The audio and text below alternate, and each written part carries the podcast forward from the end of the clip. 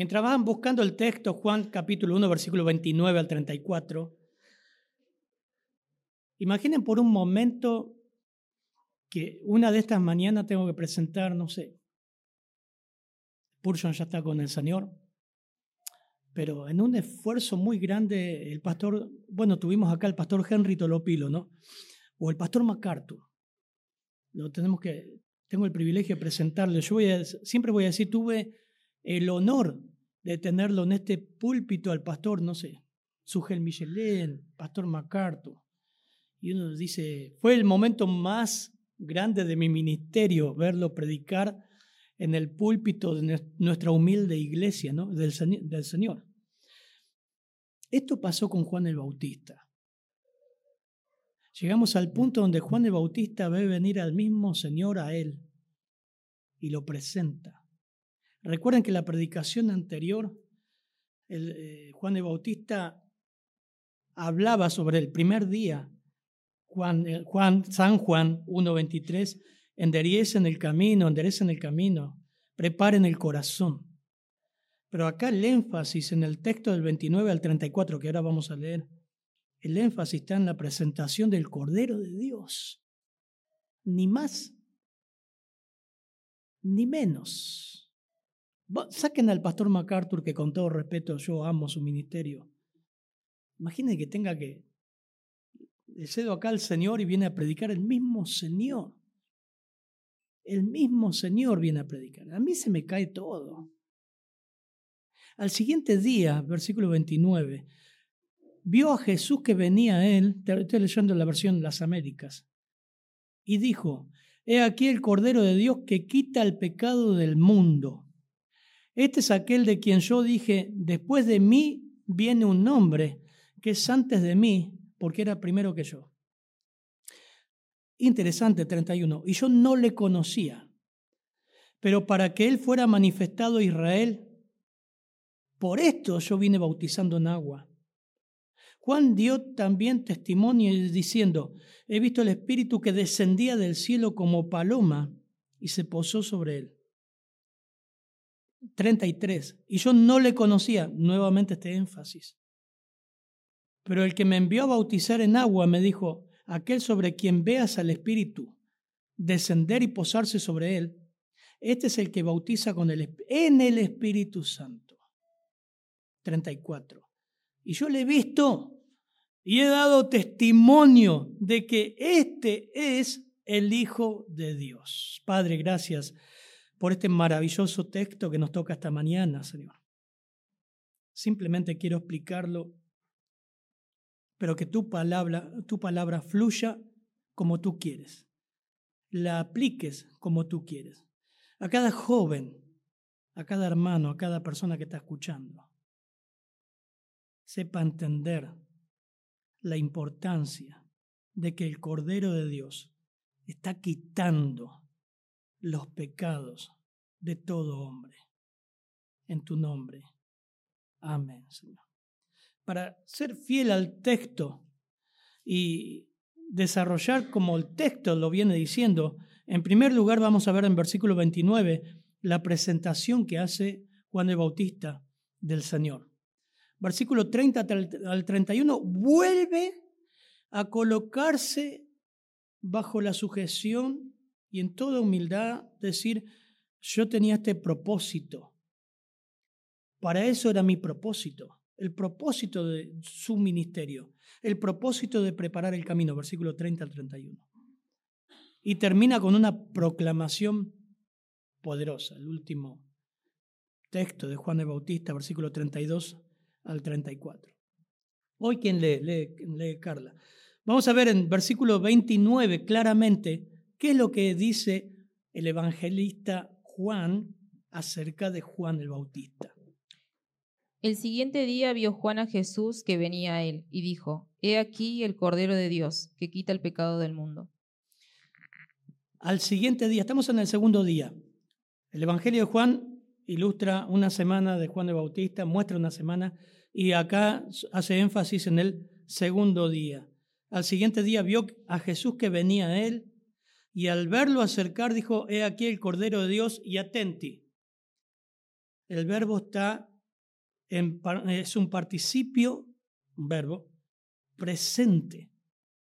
Y la idea del verbo es que dice el Cordero de Dios que está quitando el pecado del mundo.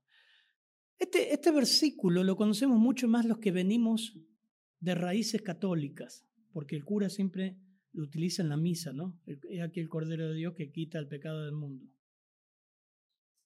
Pero lo que muestra Juan es que Jesús ya había comenzado a tomar vicariamente sobre sí mismo la maldición de la ley y prestar a, eh, y prestar a través de su vida obediencia perfecta y completa y la característica de un cordero sin mancha, perfecto. Así que Juan está mostrando al cordero de Dios que está quitando el pecado del mundo. Claro, usted no le viene a la mente quizás lo que es la figura de cordero, el símbolo del cordero. ¿A qué tipo de cordero se refería Juan el Bautista? Había tres, por lo menos tres formas de mostrar al cordero en Israel que tenía, ellos sí, cuando Juan dijo esto, Israel enseguida fue al Antiguo Testamento. La mente, sus oídos, su corazón fue al Antiguo Testamento. Cordero, estaba el Cordero Pascual, ya estaban entrando en la Pascua. El Cordero de la ofrenda diaria, número 28.4, cada uno le ofrecía un cordero por su pecado, o un cabrito. El Cordero de Isaías 53 que leyó el hermano Juan en esta mañana, todo Isaías 53, la cual también Juan el Bautista tomó el capítulo 40 de Isaías, pero también Mateo toma, está familiarizado con Isaías 53. Pedro está familiarizado con Isaías 53. Hechos está familiarizado. Prácticamente el Nuevo Testamento está familiarizado con Isaías 53. El Cordero que iba a morir por nuestros pecados. Mateo 8:17 dice, para que se cumpliera, se cumpliera lo que fue dicho por medio del profeta Isaías cuando dijo, Él mismo tomó nuestras flaquezas y llevó nuestras enfermedades. Isaías 53. Primera de Pedro 2:22 al 25, no sé si lo puede leer. Primera de Pedro, capítulo 2, versículo 22 al 25, también toma Isaías 53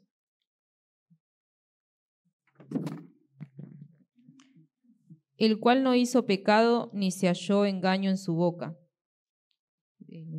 Sí. Quien cuando le maldecían no respondía con maldición, cuando padecía no amenazaba, sino encomendaba la causa al que juzga justamente. Versículo 24, y él mismo llevó nuestros pecados en su cuerpo sobre la cruz, a fin de que muramos al pecado y vivamos a la justicia, porque por sus heridas fuiste sanado. Esto estoy, estoy leyendo Pedro. Toma Isaías 53 para presentar al Señor.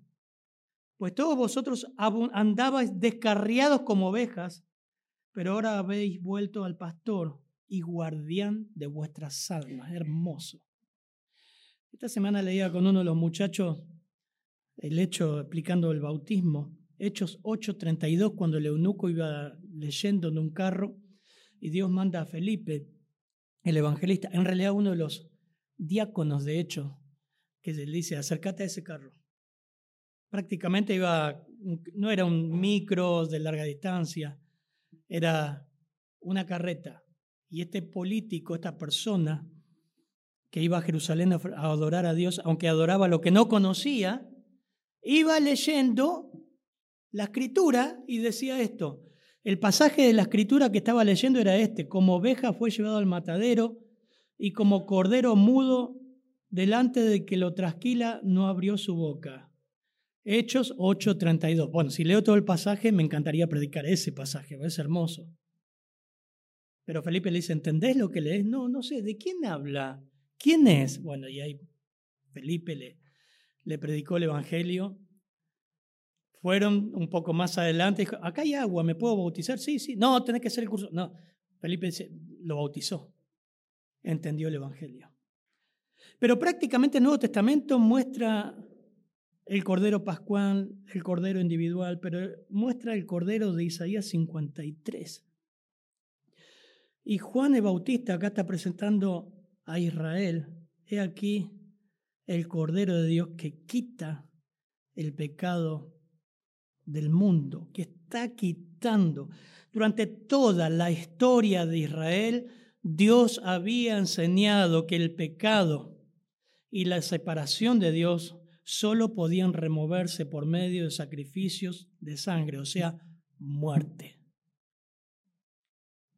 Porque la paga del pecado es muerte. Toda la historia de Israel desde Adán fue enseñado que era necesario un sacrificio. Levítico, no lo busquen, Levítico 17:11 queda grabado, ustedes después lo buscan en su casa. Porque la vida de la carne, la vida de la carne en la sangre está. Y yo os la he dado para hacer expiación sobre el altar por vuestras almas, y la misma sangre hará expiación de la persona, el pago por nuestros pecados. No se podía conceder perdón sin que haya muerte. Hoy leemos mucho los políticos, hablan, el que las hace las paga, ¿no? ¿Escucharon esa frase? Ahora la usan todo. No, no, queremos llegar a un punto, bueno, son políticos. Pero prácticamente la Biblia dice lo mismo. El Señor dice, el alma que pecare, esa morirá. O sea, el que peca las paga. Y la paga del pecado es muerte. Desde el Génesis está eso. Entonces, vamos a leer Éxodo 12, del versículo 3, Carla, por favor, al versículo 14. Éxodo 12, 12, 3 al 14, donde acá se presenta un cordero. El versículo 5, escuchen, porque en un momento dice, ¿Cómo debía ser ese cordero? Y es interesante que Juan utiliza eso para decir, y el Señor también, Dios Padre, dice, aquí, dice, mi Hijo amado, en el cual tengo, eso sucede en el, en, el bautismo, complacencia, o sea, está diciendo, es el cordero en el cual yo me complazco, perfecto, sin mancha. Escuchen, por favor. Hablad. Hablad a toda la congregación de Israel, diciendo, el día 10 de este mes cada uno tomará para sí un cordero, según sus casas paternas, un cordero para cada casa. Mas si la casa es muy pequeña para un cordero, entonces él y el vecino más cercano a su casa tomará un segundo, uno segundo el número de personas. Conforme a los que cada persona coma, dividiréis el cordero. El cordero será un macho, un macho sin defecto de un año. Lo apartaréis de entre las ovejas o de entre las cabras y lo guardaráis hasta el día 14 del mismo mes. Entonces toda asamblea de la congregación de Israel lo matará al anochecer. Y tomarán parte de la sangre y la pondrán en los dos postes y en el dintel de las casas donde lo coman. Y comerán la carne esa misma noche, asada al fuego, y la comerán con pan sin levadura y con hierbas amargas. No comeréis nada del crudo ni hervido en agua, sino asado al fuego tanto su cabeza como sus patas y sus entrañas. Y no dejaréis nada de él para la mañana, sino que lo que quede de él para la mañana lo quemaréis en el fuego. Y de esta manera lo comeréis, ceñidos de vuestros lomos, las sandalias en vuestros pies y el callado en vuestra mano. Lo comeréis apresuradamente. Es la Pascua del Señor, porque esa noche pasaré por la tierra de Egipto y heriré a todo primogénito en la tierra de Egipto, tanto de hombre como de animal y ejecutaré juicio contra todos los dioses de Egipto. Yo el Señor. Y la sangre os será por señal en las casas donde estéis, y cuando yo vea la sangre pasaré sobre vosotros, y ninguna plaga vendrá sobre vosotros para destruiros cuando yo hiera la tierra de Egipto. Y este día, sí, ¿qué dice? Y este día os será memorable y celebraréis como fiesta al Señor. Lo celebraréis por todas vuestras generaciones como ordenanza perpetua. Wow, la Pascua del payá, pasar por alto. He aquí el Cordero de Dios que está quitando el pecado del mundo. Juan el Bautista presenta como nunca al Señor abriendo el ministerio del Señor. Dios presenta a su Hijo. Y Juan tiene ese privilegio. Todo Israel hacía sacrificios de cordero para la Pascua, es más, se había corrompido ya eso. Recuerden que vamos a entrar ahora cuando el Señor purifica el templo. En Isaías 1.11 dice, ¿para qué me sirve? Dice Jehová, la multitud de vuestros sacrificios. Hastiado estoy, me da asco ya. Sus holocaustos de carnero y de cebo de animales gordos. No quiero sangre de bueyes, ni de oveja, ni de macho cabrío. Se asqueó el Señor. Porque Israel se había alejado de Dios.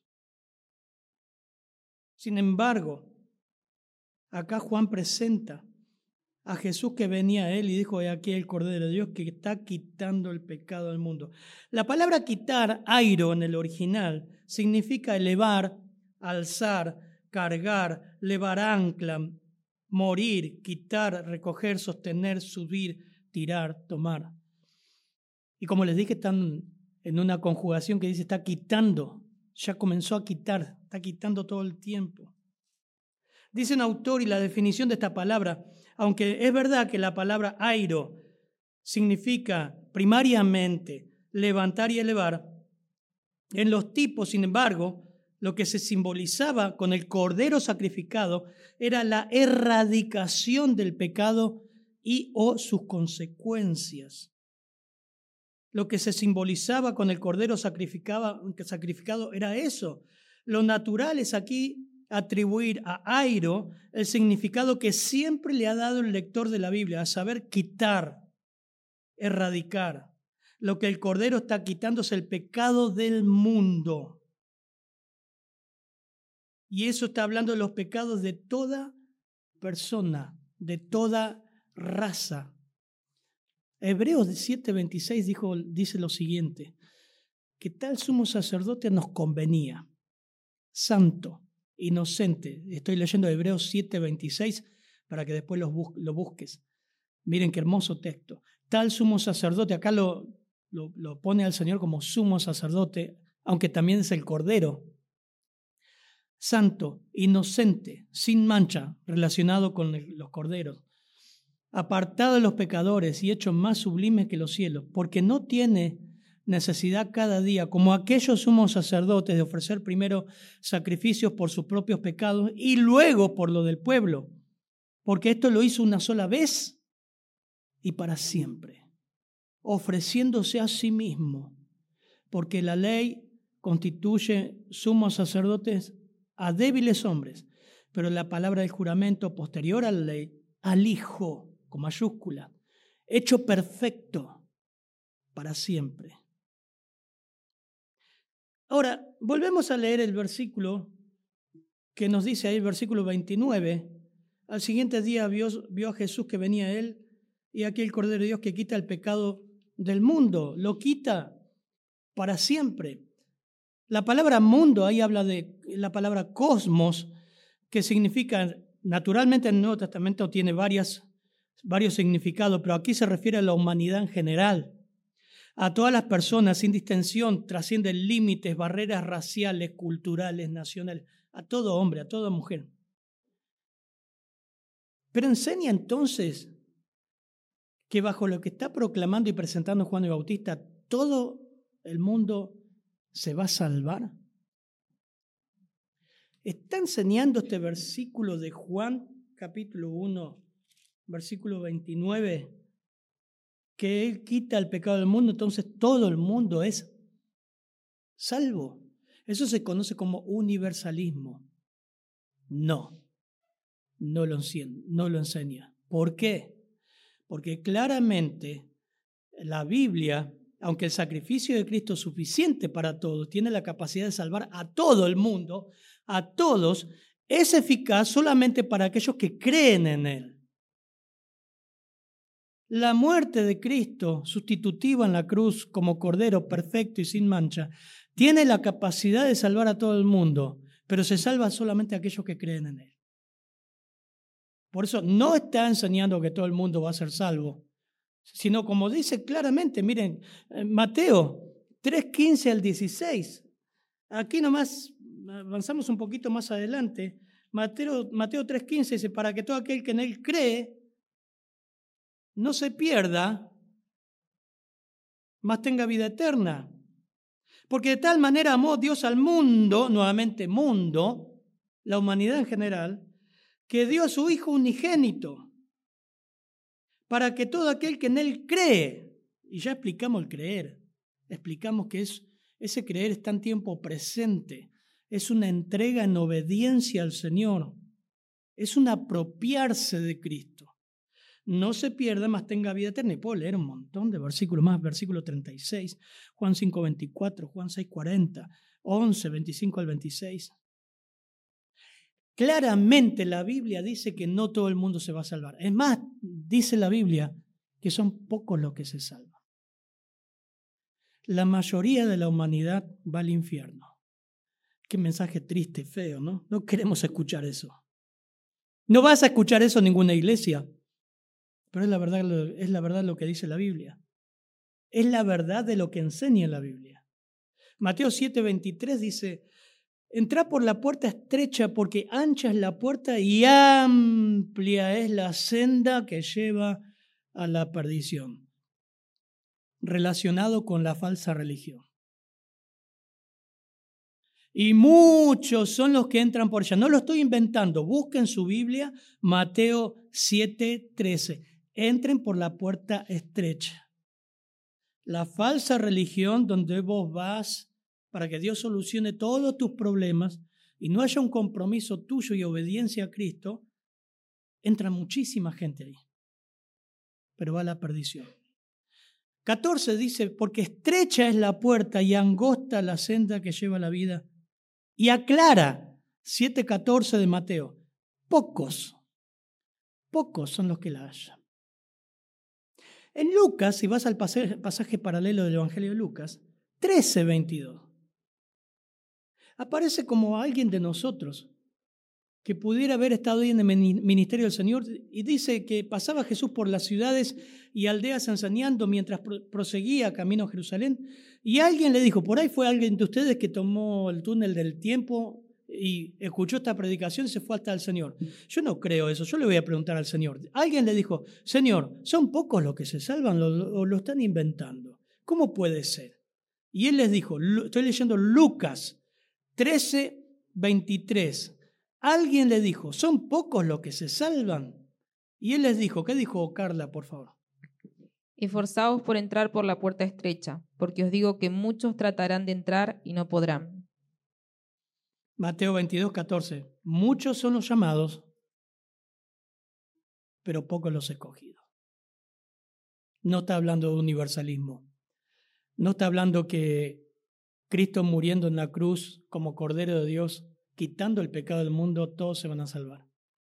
Se van a salvar los que escuchan, los que oyen y obedecen a Cristo. Muchos escuchan, en el contexto de Mateo 22, muchos son los que escuchan o son invitados por el mensaje del Evangelio, pero pocos responden en comparación de muchos que lo oyen y no hacen nada con el Evangelio. Nada. Igualmente que la parábola del sembrador.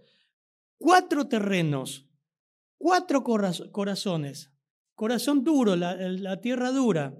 Los de la piedra, los de la cizaña y recién el último.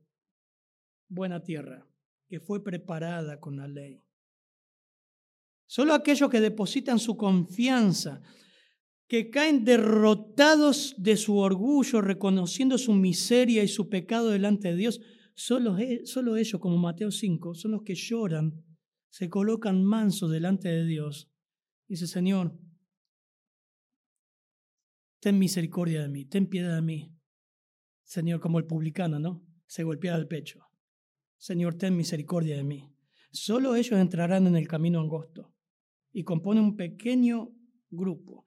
Este es el Cordero de Dios que está quitando el pecado del mundo de todos aquellos que se humillan ante Dios, reconocen su basura, su miseria, su orgullo y dicen, necesito a Cristo que perdone mi pecado. Este es Juan, ¿no?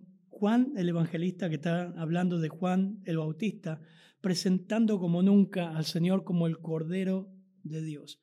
En un judío esto enseguida vino para relacionar Cordero es Cordero Pascual. Cordero es el que moría. Por eso ellos no les, aún los mismos discípulos no podían entender que Jesús como Mesías iba a morir. Este es el mismo Juan, el evangelista, que en Apocalipsis 5, hace poco que lo vimos, se da vuelta y mira, dice entonces uno de los ancianos me dijo, no llores, mira, que nadie podía abrir, el libro, ¿se acuerdan? De los sellos, el título de propiedad del universo. Mira, el león de la tribu de Judá, la raíz de David, ha vencido para abrir el libro y sus siete sellos, recuerdan, ¿no? Los que vienen estudiando las escrituras. Miré, estoy leyendo Apocalipsis 5, 6, y vi, vi entre el trono con los cuatro seres vivientes y los ancianos a un cordero de pie como inmolado que tenía siete cuernos y siete ojos, que son los siete espíritus de Dios enviados por toda la tierra, ya lo explicamos. Vino y tomó el libro de la mano derecha del que estaba sentado en el trono. Cuando tomó el libro, los cuatro seres vivientes, los veinticuatro ancianos se postraron delante del Cordero. Cada uno tenía una arpa y copas de oro lleno de incienso, que son las oraciones de los santos, y cantaban un, un cántico nuevo, hermoso. Hermanos, nosotros vamos a estar ahí. Esto es un anticipo de lo que va a ocurrir en el cielo. Digno eres de tomar el libro, de abrir sus sellos, porque tú fuiste inmolado y con tu sangre compraste para Dios a gente, como dice el Cordero de Dios, que quita el pecado de él. Gente de toda tribu, lengua, pueblo, nación. Hoy veíamos dos hermanos que entraron de miembros, sumado a los que entraron, creo que este año también diez hermanos más. Y vos ves hermanos tan distintos. Hay hermanos peruanos, hay hermanos de Bolivia, hay hermanos argentinos, hay hermanos eh, con distintos niveles de estudio. Todos pobres, porque somos todos pobres. Pero tan diferentes. Tan diferentes. Y los has hecho rey, un reino y sacerdotes para nuestro Dios y reinarán sobre la tierra. Bueno, el contexto. Juan vuelve a mostrar a Cristo como cordero en Apocalipsis. Y acá lo está presentando a través de Juan el Bautista. Juan el Bautista dice en versículo 30 al 31, este es aquel de quien yo dije, después de mí viene un hombre que es antes de mí, porque era primero que yo. Otra vez, Juan, con esto. Usted dice, ¿no? Otra vez, pastor ya lo había dicho. Bueno, pero el texto, si lo repite, tiene un propósito, hermano. Y yo no lo conocía, dice, coma. Pero para que él fuera manifestado a Israel, por eso vino, vine yo bautizando en agua. Antes de cerrar, si en esta mañana, noche, tarde, donde sea que estás escuchando, has escuchado el Cordero de Dios, has ido a misa, has visto misas por la tele y has escuchado esta frase, quiero decirte que este Cordero, que es Cristo mismo, tiene que ser una apropiación tuya no con una hostia o con el pan y el vino. Tiene que ser apropiado, como vamos a ver en Juan 6. Como fue en Éxodo. Debían comerlo rápido, aprovechar todo. Y si no, si quedaba algo del cordero, tenían que compartirlo, pero el cordero debía aprovecharse todo. Eso habla de apropiarse en tu vida. Vos no vas a ser salvo por la creencia de otro. Es individual, es personal, tu relación. Dios busca una relación con Él, no una religión. Usted tiene que arrepentirse de su pecado y poner su fe en aquel que ha dado su vida y su sangre por usted. Juan vuelve a decir, este es aquel de quien yo dije, después de mí viene un hombre que es antes de mí porque era primero que yo no le conocía. Vuelve a enfatizar lo que aparece en el versículo 30, lo que aparece en Juan 1.15, que estamos ahí nomás. Juan 1.15 dice, Juan dio testimonio de él y clamó diciendo, este era el que yo decía. El que viene después de mí es antes de mí porque era primero que yo. Parece un trabalengua si lo está escuchando por primera vez. Juan nació primero y empezó primero el ministerio. Pero él dice, viene después de mí porque empezó después el Señor y aquí es donde lo presenta, pero es antes de mí, porque era primero que yo, y habla de su eternidad. 27 también, Juan 1, 27, este es el que viene después de mí, a quien yo no soy digno de desatar la correa de su sandalia. Hermanos, ¿por qué enfatiza tres veces Juan y Juan el Bautista, el Evangelio de Juan y Juan el Bautista, el ministerio y el enfoque del ministerio? Porque es muy importante entender cómo Juan tomó su ministerio, su enfoque. Juan recuerda, yo soy un ser creado, Él es infinitamente superior a mí. Aunque había nacido primero, aunque su madre era pariente de María, madre de Jesús, Juan no lo conoció como Mesías. Esto es interesante. No conoció como Mesías al Señor sino hasta que le bautizó. Esto es interesante. La palabra dice, yo no, no le conocía. La palabra ahí, oída, oída, esa es la palabra en el original, habla de que ni siquiera tenía intuición de que él sería el Mesías. Interesante, ¿no? Es más, después manda a preguntar. Juan, acá lo que, lo que hace grosso este texto es que la revelación del Mesías se la da el mismo Dios sobrenaturalmente en una visión. Por eso va, va a mostrarle a través de la paloma la figura corpórea como paloma del Espíritu Santo sobre el Señor. Y hace referencia a algo más allá del mero conocimiento físico. Recuerden que Juan desarrolló su ministerio y vivió en Judea y Jesús en Galilea, ni siquiera se conocían físicamente. Pero habla más de un conocimiento físico. Él no intuía que él, que el Señor iba a ser el Mesías. Por eso Dios Padre le da pruebas sobrenaturales. Yo no le, versículo 33 lo vuelve a decir, miren, 33 por favor. Y yo no le conocía, pero él me envió a bautizar con aguas, aquel, aquel me dijo, sobre quien veas descender el Espíritu que permanece sobre él, ese es el que bautiza con el Espíritu Santo. Claramente lo dice que fue una revelación sobrenatural que Dios mismo se lo mostró. Es sobrenatural. Eh, entre paréntesis, la salvación también es sobrenatural. Y el hecho que conozcas a Cristo va a ser la actividad de Dios en tu vida, mostrándote tu pecado, convenciéndote y mostrándote que Jesús es el camino, la verdad y la vida. Y nadie puede ir al Padre sino a través de Él. Cerramos paréntesis. Mateo 3:13 nos muestra que cuando se fue a bautizar los sinópticos, el Señor él se mostró reticente, no quiso hacerlo, Juan el Bautista. Muestra que fue el momento más importante del ministerio de Juan, pero que aún así dijo, yo, miren, 3.13 dice, entonces Jesús llegó, Mateo, de Galilea, lo que les decía, al Jordán, a donde estaba Juan para ser bautizado por él. Pero Juan trató de, impedirte, de impedírselo, diciendo, yo necesito ser bautizado por ti. A todo esto Dios le había revelado ya de que Él era el que iba a bautizar con fuego, con el Espíritu Santo, que ahora lo vamos a aplicar. Y tú vienes a mí, Juan 3:14. Respondiendo Jesús le dijo, permítelo ahora, porque es conveniente que cumplamos así toda justicia. Entonces Juan se lo permitió. Qué bárbaro. Pero versículo 31 me llama la atención, volviendo a nuestro pasaje. Por favor, Carla, versículo 31.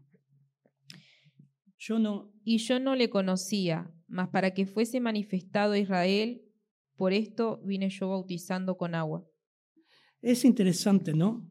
Lo, el propósito de, de preparar el camino que tenía Juan, pero creo, hermanos, hermanos, con todo, de todo corazón, como iglesia, de esta iglesia, los que estén escuchando, tres veces reconoce esto Juan. Yo, viene después de mí, yo no soy digno ni, Hermano, no somos dignos ni, ni siquiera limpiar el baño, como le dije en la semana, con todo lo que pasó, que no lo voy a decir por es asqueroso, la inundación que hubo. No soy digno ni siquiera de eso. A ese punto llegó Juan. No dijo de eso, dijo, no soy digno de desatar la correa a su calzado que lo hacían los esclavos. Versículo 31 que leyó recién la hermana, claramente dice, para esto yo vine, para esto yo vine. ¿Lo ven acá el énfasis? Yo no le conocía más para esto, para que fuese manifestado Israel. Yo vine para que Cristo sea manifestado, no yo, para que Cristo sea manifestado. El enfoque de Juan estaba en Cristo, no en sí mismo. 3.30, miren, vayan juntos, 3.30 de Juan, ahí nomás, pasaje hermoso, cuando los discípulos de Juan se empiezan a ir con el Señor. Los discípulos de Juan se, se empiezan a ir con el Señor. Juan tiene una reacción y, y explica, vamos a llegar ahí, pero dicen 3.30, es necesario que Él crezca y que yo mengue.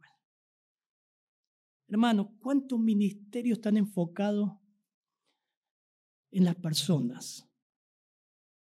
Por eso se pelean todo, ¿no? Pasa los, grandes carteles de las iglesias, iglesia del pastor y la pastora tal, iglesia del pastor tal.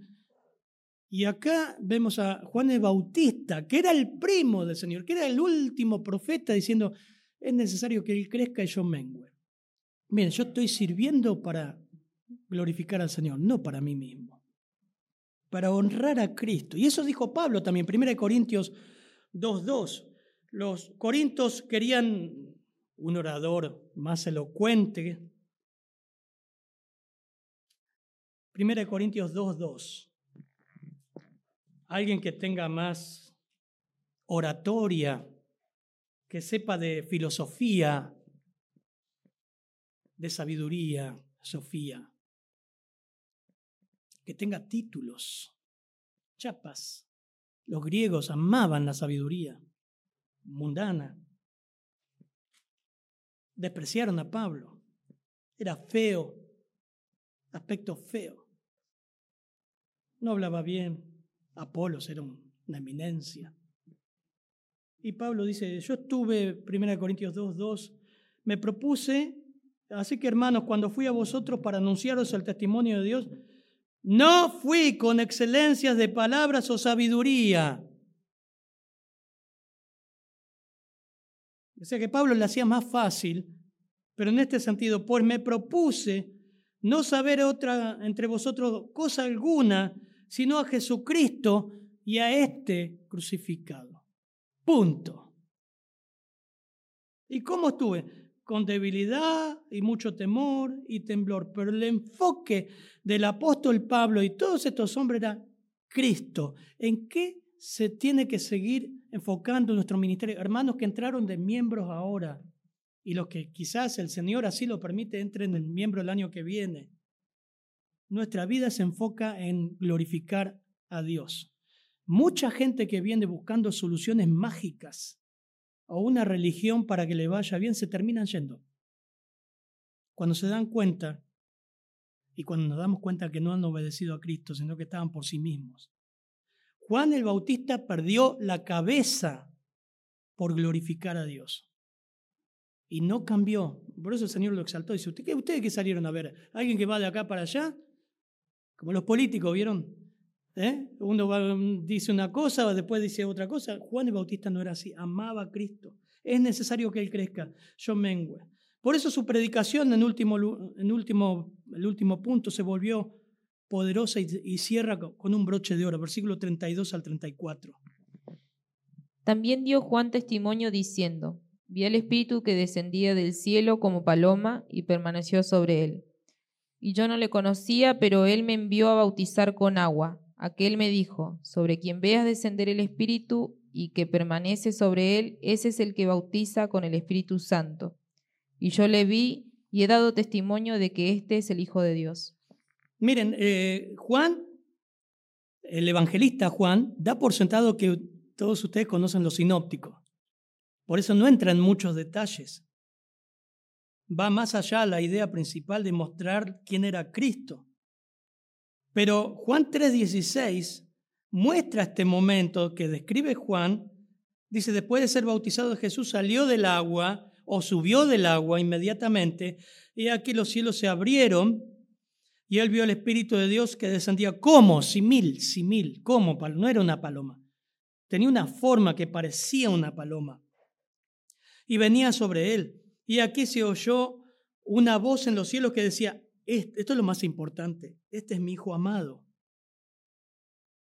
Este es mi hijo amado.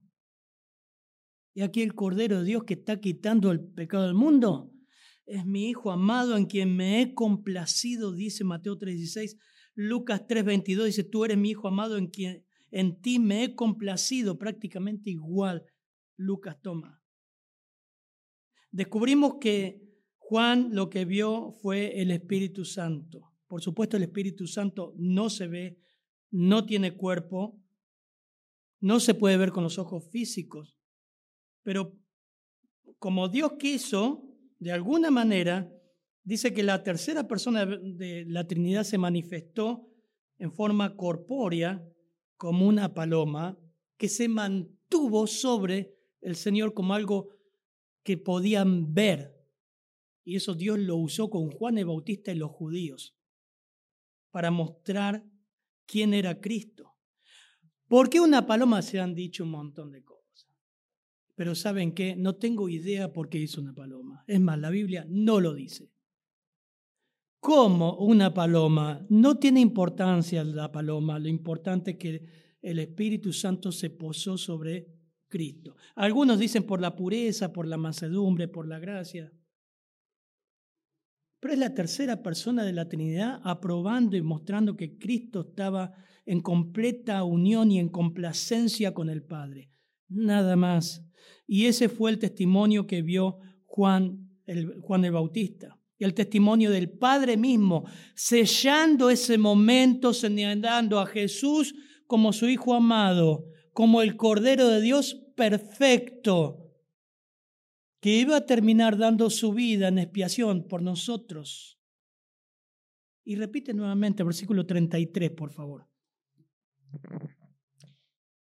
Y yo no le conocía, pero el que me envió a bautizar con agua, aquel me dijo, sobre quien veas descender el Espíritu y que permanece sobre él, ese es el que bautiza con el Espíritu Santo. Bien, versículo 33.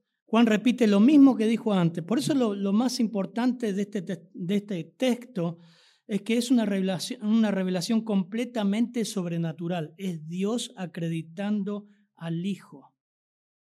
Más, versículo 33, me envió a bautizar con agua, el que me envió a bautizar con agua me dijo, sobre quien veas descender el Espíritu y que reposa sobre él, este es el que bautiza con el Espíritu Santo. Y acá viene, ¿no? El fuego, el soplo, el saco. No está hablando de eso, hermano. La palabra bautizar es la palabra bautizo y significa inundar completamente, sumergir. Por eso creemos que el bautismo cristiano es Sumergir, a la persona en el agua es un simbolismo. Y acá el texto que leímos hoy, el texto que leímos hoy cuando presentamos los hermanos miembros, porque así como el cuerpo es uno, 1 Corintios 12, lo explica. Explica lo que dice el versículo 33. Juan dice, este es el que bautiza en el Espíritu Santo. ¿Qué es eso?